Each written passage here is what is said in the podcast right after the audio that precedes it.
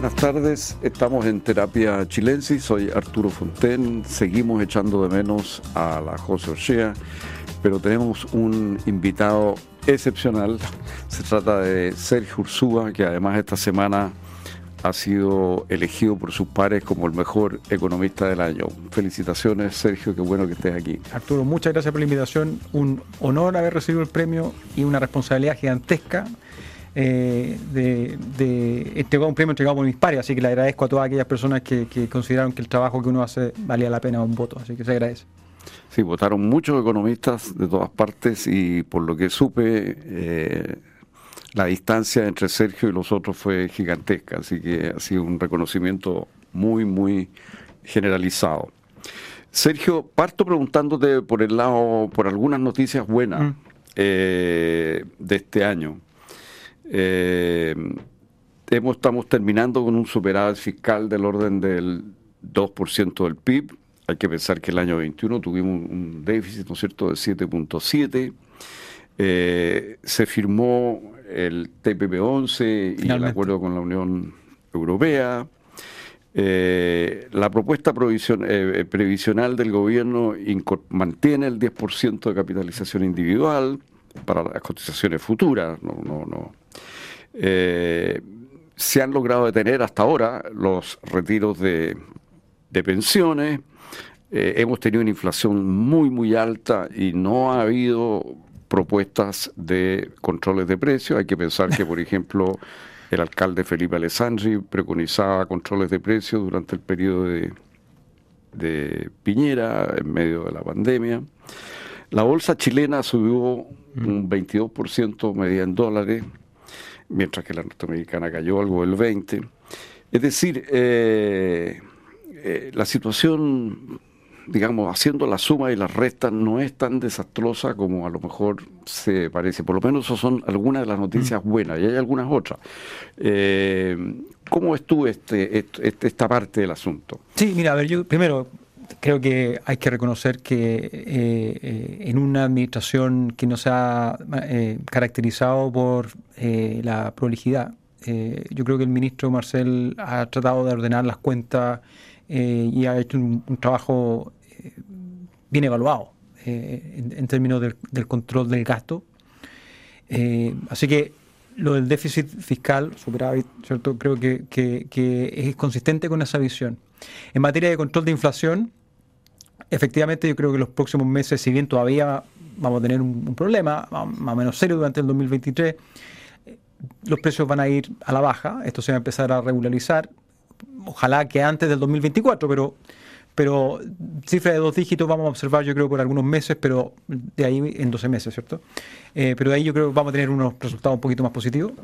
Lo del TPP-11 era, digamos, lo que pasa es que estábamos en un ambiente, era una cosa un poquito exótica la, la, la, situación en la cual nosotros estábamos. Sí, pero hay que pensar que la oposición al TPP-11 la lideraba El, actual ministro Jackson cuando era diputado. Totalmente. Eh, y bueno, eso, eso finalmente yo creo el sentido común primó.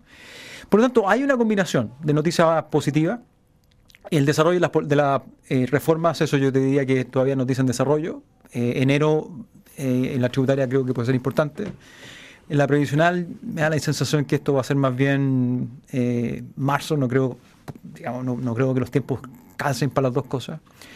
Por lo tanto, a mí me parece que eh, desde un punto de vista económico, eh, hay, hay datos que ofrecen algún optimismo. Sin embargo, no nos podemos olvidar que el 2023 todo indica que va a ser desde el punto de vista del producto, no va a ser un año que se distinga como muy positivo. Pero eso parece ser como inevitable, dado que tuvimos una, un exceso de gasto gigantesco que yo creo que solo se compara al que hubo en el primer año de Allende, eh, el, periodo de Buscovich, yo creo que hubo algo parecido a esto, a lo que fue ese año 2021 en el gobierno de Piñera, o sea, una, una expansión del gasto gigantesco. Pareciera no hay alternativa más que ahora un apretón, un apretón que va a ser políticamente duro, pero que parece económicamente necesario y pareciera que el gobierno está dispuesto a afrontarlo. Eh, es que yo creo que parte del problema del control de la inflación pasa por enfriar la economía. Eso no, no, hay ninguna duda. La inflación es como, imagínate, tú, bajando una, tú estás bajando una cuesta y tenéis que ir lento, porque te movís para el lado, ¿cierto? El Banco Central se equivoca y termináis en una recesión, te caía ese barranco, te movís para el otro lado, hace una maniobra inadecuada y la inflación vuelve a saltar. Por lo tanto, la verdad es que desde el punto de vista de anclar la inflación, que me parece hoy día el problema central, eh, es una, una cosa, digamos, positiva que la economía se enfríe. Ahora, ¿cuánto se enfría? Eso, eso es un tema. ¿Tú, menos 2 es una cosa distinta a menos 0,5. Mm. Yo tengo la sensación que va a ser menos malo de, de, lo que uno anticipaba. Esa me, con números negativos, en números en rojo sí, eh, pero desde el punto de vista del, del, producto, yo creo que no va a ser tan, tan ¿Crees que el desempleo va a llegar al 10%, va a superar el 10%? Yo tengo la sensación que en materia de desempleo, porque esto hay desfase, entonces mm. quizás la inflación empieza a ceder, el producto empieza a verse más complicado el mercado laboral después empieza a reaccionar, es probable que tengamos aumento, aumento del desempleo. Súmale a eso, que aquí viene la parte más complicada de este escenario, el tema del consumo. O sea, tú claro, tú dices números grandes, que el PIB caiga un poco, digamos, caiga un 1%, pero cuando tú miras ahí el ajuste en el consumo de lo que tú decías, o sea, estos han sido años de gasto de, consumo que han sido, han sido históricos, eso no se puede repetir. Eso no puede repetir. Y por lo tanto vas a tener una caída en el consumo gigantesco este año. Y por eso uno empieza, se empiezan a levantar las alertas y el ministro ha hecho el, esfuerzo en el Congreso de parar estos retiros, porque en el fondo estos autopréstamos son eso porque en el fondo existe conciencia eh, y consenso de que tú no podés mantener esos niveles de consumo de la mano de nuevo retiro. Eso sería nefasto, reputacionalmente nefasto, económicamente es nefasto y socialmente lo único que está haciendo es realmente patear el ajuste de consumo que se tiene que producir sí o sí. Si Chile se gastó plata, digamos, producto de la, de la emergencia sanitaria y ante las presiones sociales después del estallido, que no tenía y ese ajuste hay que hacerlo. en, economía las reglas son bien básicas, no, no hay restricción presupuestaria, hay que cumplirla, tarde o temprano. Es así de simple. Entonces yo creo que sí, eh, hay señales de que hay una normalización, no sé si optimismo, mm. pero, pero te diría que normalización de que el sentido común empieza como a primar. Tenemos eh, hay elementos dentro de la administración que, están haciendo, tratando de hacer trabajo. Me parece que eso también es, bien sensato. Y luego en el sector real de la economía, eh, yo creo que el empresariado también quiere que esta cosa funcione. Eh, eso, eso también es razonable. Eh, los, signos, los signos de interrogación, Arturo, creo que vienen por el lado del diseño de las reformas. Yo creo que hay, grandes reformas. Sí, yo creo que ahí hay temas que, que, bueno, esto siempre se negocia, digamos, pero la estructura actual me mm. parece que hay cosas que... ¿Qué es lo que, más te preocupa de la reforma tributaria que parece la primera que hay que enfrentar? Mira, a mí me parece que hay, hay, hay cambios institucionales que son que son que han, tenido poco debate. O sea, el debate ha estado en las tasas, ¿cierto? Eh, en algún tema del tema de productividad, si, si, realmente el diseño actual podría promover la, inversión en, innovación y desarrollo, tengo mis dudas. Pero cuando tú observas lo que ocurre con la reestructuración de puesto interno, por ejemplo, eh, eso es un cambio estructural y, mal manejado, eso, eso, si bien puede lucir muy razonable en papel, eh, el detalle, aquí sí que está, el diablo está en los detalles. O sea, aquí tú podés realmente generar eh, problemas graves institucionales si tú no tienes un diseño bien armado y, sólido, fuerte. ¿Y qué es lo que más te preocupa ahí en, el materia del diseño del nuevo... A mí me parece, por ejemplo, hay, hay elementos en, en algunos... En, en algunos eh, eh, labores que desarrolla el Servicio de Puesto Interno que, que eh, realizarían eh, en, la, nueva estructura, que está un poquito en conflicto con el sistema tributario, la parte legal, digamos, la, la, parte del, del, Poder Judicial, los tribunales tributarios. usualmente nosotros cuando tenemos este problema digamos, eh, ese conflicto entre estos dos poderes del Estado está más o menos bien resuelto, eh, esto representa un, salto. El Servicio de Puesto Interno anticipa, puede hacer cosas que no necesariamente tienen que pasar por los tribunales, por ejemplo, tributarios. Y ahí, ahí empezáis a generar algunos tipos de problemas. A mí me parece que también la figura de este soplón, ¿cierto?, es complicado. Eh, existe en otro lado del mundo, por supuesto, pero cuando uno mira la, la estructura, los incentivos, los cuidados, eh, hay, que ahí, si está mal hecho, eso puede generar problemas más o menos graves. Eh, y no, lo, importante es que tengamos una estructura, eh, una institución a cargo que genere confianza y que la gente pueda perfectamente ir a hacer los trámites de forma expedita. Eh, eh, el servicio se ha caracterizado por innovar en, en, el servicio al cliente, en, la rapidez en, realizar todos los trámites, ¿cierto? y eso no deberíamos perderlo, creo que eso es, central. Sí, yo diría que es un servicio bien eficiente desde el punto de vista del usuario. ¿ah? Ahora, lo que no sé yo si es suficientemente eficiente, y esa es la duda, para fiscalizar. Claro, o sea, ahí yo creo que hay dos temas, ¿no? Hasta dónde eh, la estructura institucional que tiene eh, es suficientemente fuerte para poder eh, lidiar bien con los problemas de incentivos que se pueden generar a partir de estos cambios en la parte institucional. Y segundo, por supuesto, hay un, esfuerzo que tiene que realizarse en materia de fiscalización. Y por lo tanto, el, balance entre estos dos elementos a mí me, parece que, de nuevo, no son las tasas, no sé si la, corporativa va a subir. A mí me parece que en estos elementos mm. hay temas que son centrales y que pueden afectar mucho sí, Una de las cosas preocupantes es el tema de la forma en que se abordaría la ilusión. Claro, exactamente. Ahí tiene un tema, o sea, eh, hasta dónde eh, el servicio puede hacerlo digamos, la prueba tiene que estar eh, eh, ahora de quien es acusado. ¿cierto? No se presume inocencia, yo tengo que probar ahora que eh, es un cambio importante en la regla de antilusión. Claro, y eso significa entonces que tú puedes claro, que el, Servicio de Impuestos Internos declara que tú que hubo ilusión, y que, tienes que, un concepto resbaloso. Claro, por supuesto. Y tú tienes que demostrar que serías entonces inocente. Pero eso va después ya. Por supuesto, una vez que te hacen, digamos, los procedimientos, usted puede... No es como ahora que hay un tribunal independiente que hace... Claro, entonces ahí tú tienes algunos de estos elementos que, de nuevo, a los economistas no, nos tienta los números.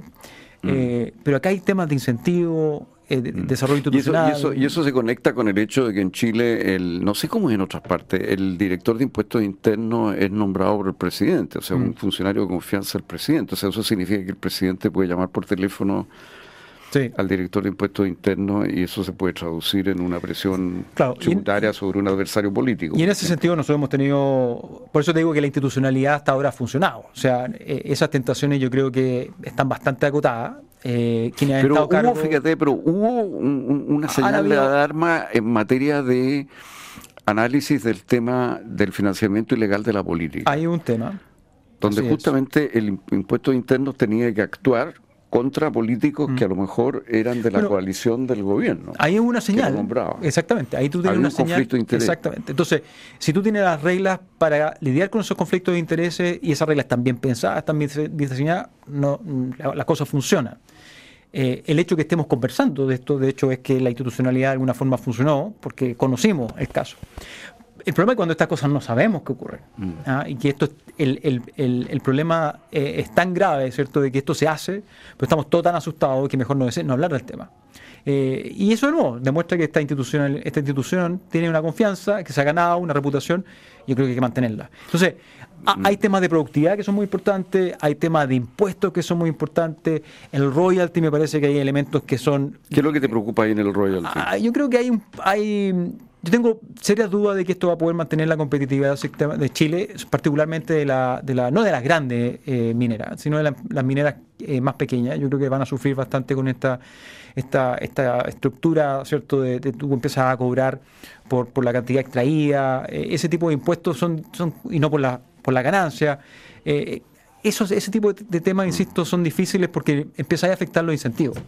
y, y, Chile, digamos, no está en una posición no, no puede darse un lujo. Sí, y en un momento en el cual uno pensaría que necesitamos eh, dar facilidades para que se produzca, por ejemplo, una fuerte inversión en el litio, en el hidrógeno verde. Miraba el otro día unos datos de que en este momento el, litio, pese a todas las restricciones que hay, está generando algo de 6 mil millones de dólares al fisco. Y la reforma tributaria, si tú lo piensas, podría, no sé, generar, no sé, 10 mil, 11 mil, no sé cuánto se espera que, que, que genere. O sea, eh, chuta, y si el precio de generar eso es estancar la inversión, no. Eh, es un mal negocio, digamos. Mira, a mí me preocupa, yo cuando veo las noticias eh, en tema de energía en el extranjero, yo estoy esperando que aparezca la noticia respecto de que, y a veces ha pasado, podemos volver al tema de esta fusión nuclear que apareció hace un par de semanas, que yo creo que es revolucionario, o sea, es un cambio completo de cómo podemos generar energía. Me preocupa que ese tipo de cosas empiecen a pasar, porque, porque hay una demanda por energía gigantesca y un país que tiene la reserva para poder aprovecharlo. A través del litio. A través del litio, por supuesto. Eh, eh, simplemente está ahí, está ahí dejando mucho dinero sobre la mesa y, eso significa hipotecar eh, una posibilidad de desarrollo. Entonces, mientras cada día que pasa, a mí me parece que tenemos una, una mayor dificultad de poder aprovechar el momento. Esto puede durar un año, puede durar 10 años, puede durar 20 años, nadie sabe. Pero mientras más tiempo pasa, estás perdiendo una oportunidad de poder ganar competitividad, recursos fiscales para poder hacer las transformaciones que esta administración necesita o quiere hacer, la siguiente. Esos son, digamos, elementos sí, En ese sentido hay cosas paradójicas. Argentina se maneja pésimo y no es mm. modelo en nada, pero en este momento hay algo, hay algo de 10 proyectos de litio en marcha en Argentina. Y nosotros estamos con nuestro sistema caminando a paso tortuga, con esta mm. cosa que la Corfo tiene estos contratos con, entiendo que dos grandes mm proyecto. Ahora hay uno nuevo. está mirando ahora. Ahora eh, hay uno nuevo que sería un tercero.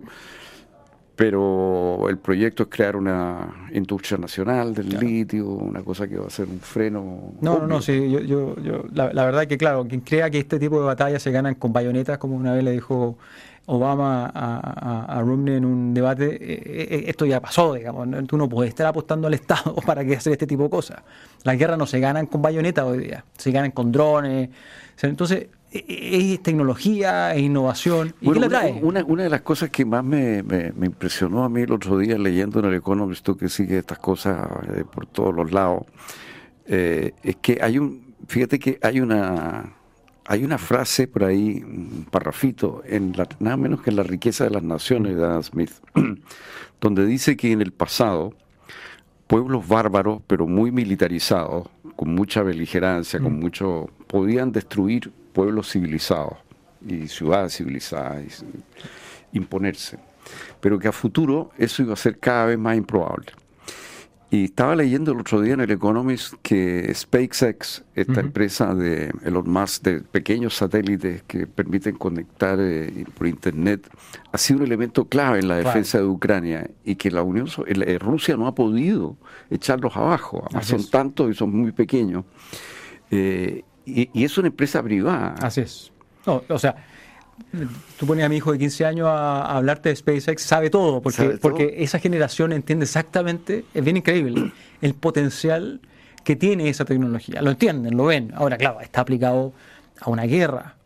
Pero, pero como esto pasa en todas dimensiones, o sea, quien crea hoy día, vamos, digamos, entramos a, quien crea hoy día que del Estado va a poder generar ese nivel de innovación, con esa velocidad, con esos recursos, es que está, de verdad, está pensando en estos pueblos bárbaros. Eso pasó, lamentablemente. Obviamente el Estado tiene un rol, eso no estamos, no estamos, no, estamos pero desde el punto de vista de, impulsar estos cambios, estas transformaciones, eh, el sector privado, es gente que, que, tiene el apetito por el riesgo, que se, la, se, lo, se lo lleva, digamos, eh, con pérdidas patrimoniales, por ejemplo, lo demás que eh, me parece Sí, él ahí ha gastado millones y millones de dólares. Exactamente. pero es para él, claro, una prueba, supongo que eso va a tener un valor a futuro para Exactamente, y él ha recibido subsidio del Estado, Tesla viene, digamos, de ahí, pero, pero de ahí a pensar que es el Estado quien tiene que desarrollar estas labores, y esta cosa, tú observas en América Latina todavía un poco en esta línea, es bien raro, o sea, ve el caso Colombia, o sea, me parece que lo que le ha pasado al presidente Petro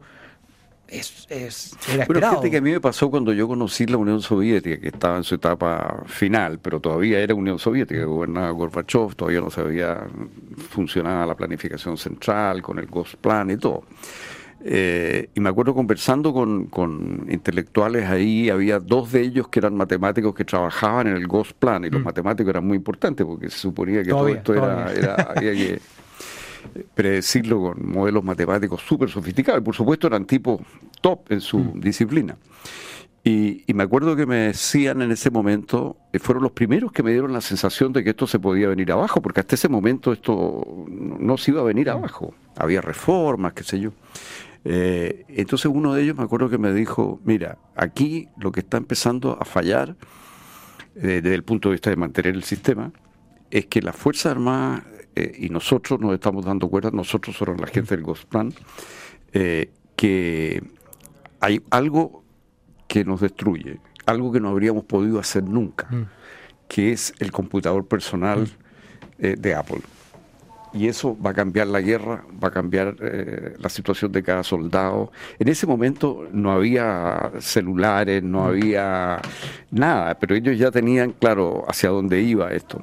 Y, entonces el tipo me explicó, y, había leído él, porque él tenía acceso a esa biblioteca, a, a Hayek, a von a todo, a Milton Friedman, y, y, me dijo, mira, eh, un tipo como los creadores de Apple, se hubieran tardado 10 años si es que alguna vez le hubieran dado fondos para experimentar eh, con ese proyecto bajo este sistema. Tal cual, tal cual. Pero mira, mira los startups, los startups en Chile. O sea, es interesante escucharlo. Sean, sean gente joven, digamos, emprendedores, que, se quejan de cómo funciona el mercado de acceso a, este tipo de recursos en Chile, que han ido a buscar recursos afuera, pero cuando le consulta respecto al Estado, la verdad que, claro, ellos van a conferencias, participan en la conversación que tiene el Estado, pero sus su fondos no son públicos en general. Eh, es, bien claro, o sea, es, por, es, la, es el tamaño de este tipo de inversiones. O sea, si tú tienes que pensar en litio, en hidrógeno verde, y tenemos además la presión social de todas las otras cosas que estamos discutiendo. Los números simplemente no dan. O sea, no es solamente esperar de que nosotros tengamos la legislación adecuada para que esto... No, se necesitan los recursos para hacerlo. Y la reforma tributaria en ese sentido, me parece que no alcanza para, para, para efectos hacer todas estas cosas. ¿Dónde viene? aparte del tema del royalty, ¿qué otra cosa te, te, inquieta en el tema? Bueno, y hablamos de la institucionalidad, de la reforma tributaria. No, mira, yo tengo la sensación además que eh, creo que el tema del impuesto al patrimonio, eso es bastante claro que, es un símbolo. es un símbolo, o sea, hay que tratar de creo que hay posibilidades de reemplazarlo. ¿no? Yo creo que hay posibilidades de pensar en otro tipo de alternativa donde se pongan impuestos al flujo, no al stock. Me parece que es un error básico. eso parece el tema básico. Es básico. O sea, tú no le podéis poner un impuesto en stock sobre algo que ya se pagó, eventualmente, eh, impuesto. Entonces, y todas las complejidades y el aparato burocrático que se va a construir a partir de esto, la evaluación de lo. Es una cosa que tú dices, pero de verdad vamos a estar entrando a esto, ¿no? Es verdad que en algunos lugares en España se está discutiendo, pero es una cosa transitoria. Yo, yo tengo la sensación que ahí tú tenías un ejemplo de que hay un poquito de eh, tratar de empujar una cosa que, que más bien ideológica, no, no, no, política. no, política no tiene mucho sentido. Pero lo que sí es que hay la percepción de que hay, por así decir, un grupo que logra pagar mucho menos de lo que podría. Digamos, ¿no? y eso pasa en Estados Unidos, eso pasa. El punto es cómo tú haces un sistema que, que, sea justo. Que sea justo. Sí, eso, que sea imparcial y que no sea contraproducente. Por supuesto, porque lo que te va a pasar, volviendo a los startups, estas empresas no están, no tienen domicilio en Chile cuando tú miras la gente que está saliendo, a mí me toca digamos, conversar con mucha gente que está, está empezando a salir de Chile. ¿Por qué? Sí, nosotros hemos entrevistado aquí a algunos eh, emprendedores y que ahora ya están instalados en Miami. Uruguay, Uruguay está viendo esto con grande, con gran atención. ¿Por qué Uruguay es atractivo? Porque ofrece muchos beneficios tributarios, eh, se ha beneficiado además del caos en Argentina. ¿Por qué los argentinos invierten, sacan su plata y la ponen en Uruguay y no en Chile? Eh, porque yo creo que Uruguay hoy día ofrece más estabilidad. Eso es lo que he oído. Así es. Y, además beneficios tributarios muy, muy, grandes. Muy, muy fuerte. Eh, es, es, difícil salir de Argentina, es difícil conseguir, digamos, residencia en otro lado porque te, te, persiguen, pero yo conozco mucha gente que lo está haciendo. Y es fácil porque básicamente de Buenos Aires, pues, digamos, cruza. Sí, pero yo sé que hay muchos argentinos que ponen su plata en Uruguay. Es que eso, la, eso es la primera, te diría, la primera oleada. Ahora está siendo más sofisticada la, gente, la gente está consiguiendo pasaporte uruguayo. Pasaporte Y eso ya empieza, cuando tú empiezas en esa lógica, es que, bueno, porque ah. es un, primero hay un, luto emocional. Conseguir un segundo pasaporte implica un luto emocional. ¿Cierto? Segundo, reconocer de que esto ya no es, tan el mm. caos que yo necesito, digamos, ir para este otro lado.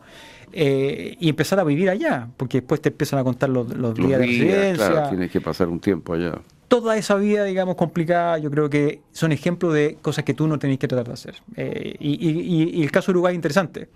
Chile no está solo. Chile tenía una reputación eh, que está, ha sido mermada y hay países que la van a empezar a aprovechar. Y Uruguay, me parece que está atento, está mirando qué cosas se pueden hacer. Eh, y en ese sentido, hay que estar, hay que estar, eh, hay que ocuparse del desafío. Sí, porque uno pensaría que los capitales que están saliendo de Argentina y que han estado saliendo deberían haber fluido bastante hacia Chile, eh, más que hacia Uruguay, pensaría uno en principio, ¿no? Es que Uruguay te ofrece oportunidades. Pero Uruguay, eso es lo que todo el mundo me dice, que tributariamente es mucho más complicado. Tú tienes Uruguay, Portugal también, Portugal con su Golden Visa también ofrece eh, grandes oportunidades, mucha gente está mirando Portugal. Eh, es fácil. Estados Unidos es complicado porque tienes que pagar impuestos por tu fuente de ingreso mundial, entonces te hace la vida bastante más difícil. Eh, a la gente a veces no lo sabe eso. Eh, esta gente que compra propiedad y piensa irse para allá, bueno, vaya a terminar pagando impuestos para siempre en todo lado, en, todo, en todo el mundo. pero bueno, en fin, a mí, me parece que es un ejemplo de, de las cosas que tú deberías tratar de no no y, la, tasa corporativa, este, este 2% que se puede tirar a, investigación, ¿tú crees que va a funcionar eso como rebaja real? Yo no sé. Porque hoy día la tasa corporativa está más arriba que el promedio de la OCDE. Claro, lo que pasa es que uno entra en el detalle. Tú lo dices, el titular dice, mira, hace sentido. Quizás lo que tú podrías hacer es bajar dos o dar esos dos si tú inviertes. Pero cuando uno empieza a mirar el mercado de eh, servicios de I más D, yo tengo serias dudas de que eso va a ser productivo. que no vas a, a mí me, preocupa que tú construyas una infraestructura eh, de mentira para hacer inversión y desarrollo en papel, pero que así sea simplemente para tratar de evitarte ese 2%. Ya, y que esto, bueno, pero eso significaría que en la práctica caería el 2% nomás. No, pero o sea, si, depende cómo te lo va a calificar Servicio de Interno, quizás te diga que no. Exactamente. Y ahí vienen los riesgos de corrupción, ¿no? Empieza, empieza a ver el tema de la corrupción, empieza a ver la ineficiencia, la desconfianza. Eh, este tipo de servicios, volviendo a servicio impuestos, a, mí me parece que es súper importante que, que tú tengas claro que esto va a ser eh, el trato va a ser justo. Claro, y que va a haber un trato objetivo. Y que las reglas son lo más fáciles y las reglas son fáciles. O sea, en Estados Unidos pagar impuestos es un, es un, es un dolor, de la verdad, porque, porque es tan complicado, tienes que una industria gigantesca. Acá era muy, yo cuando, digamos, muy sencillo, había una página web, tú ponías tus cosas en la página web. fantástico, fantástico, eso es fantástico.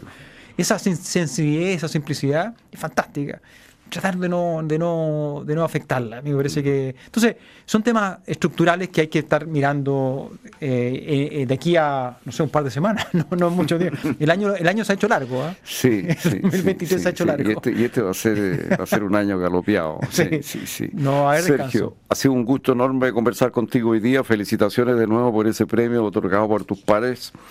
Eh, Muchas gracias, Arturo. Una un, un, agrado haberte tenido acá. Sonda, la transformación digital de tu negocio nunca estuvo en mejores manos. En Sonda trabajan para que disfrutes tu vida innovando y desarrollando soluciones tecnológicas que mejoran y agilizan tus operaciones. Conócelos hoy, Sonda Make It Easy. A continuación, información privilegiada al cierre y luego sintonía crónica Epitafio junto a Bárbara Espejo y Rodrigo Santamaría. Muy buenas noches.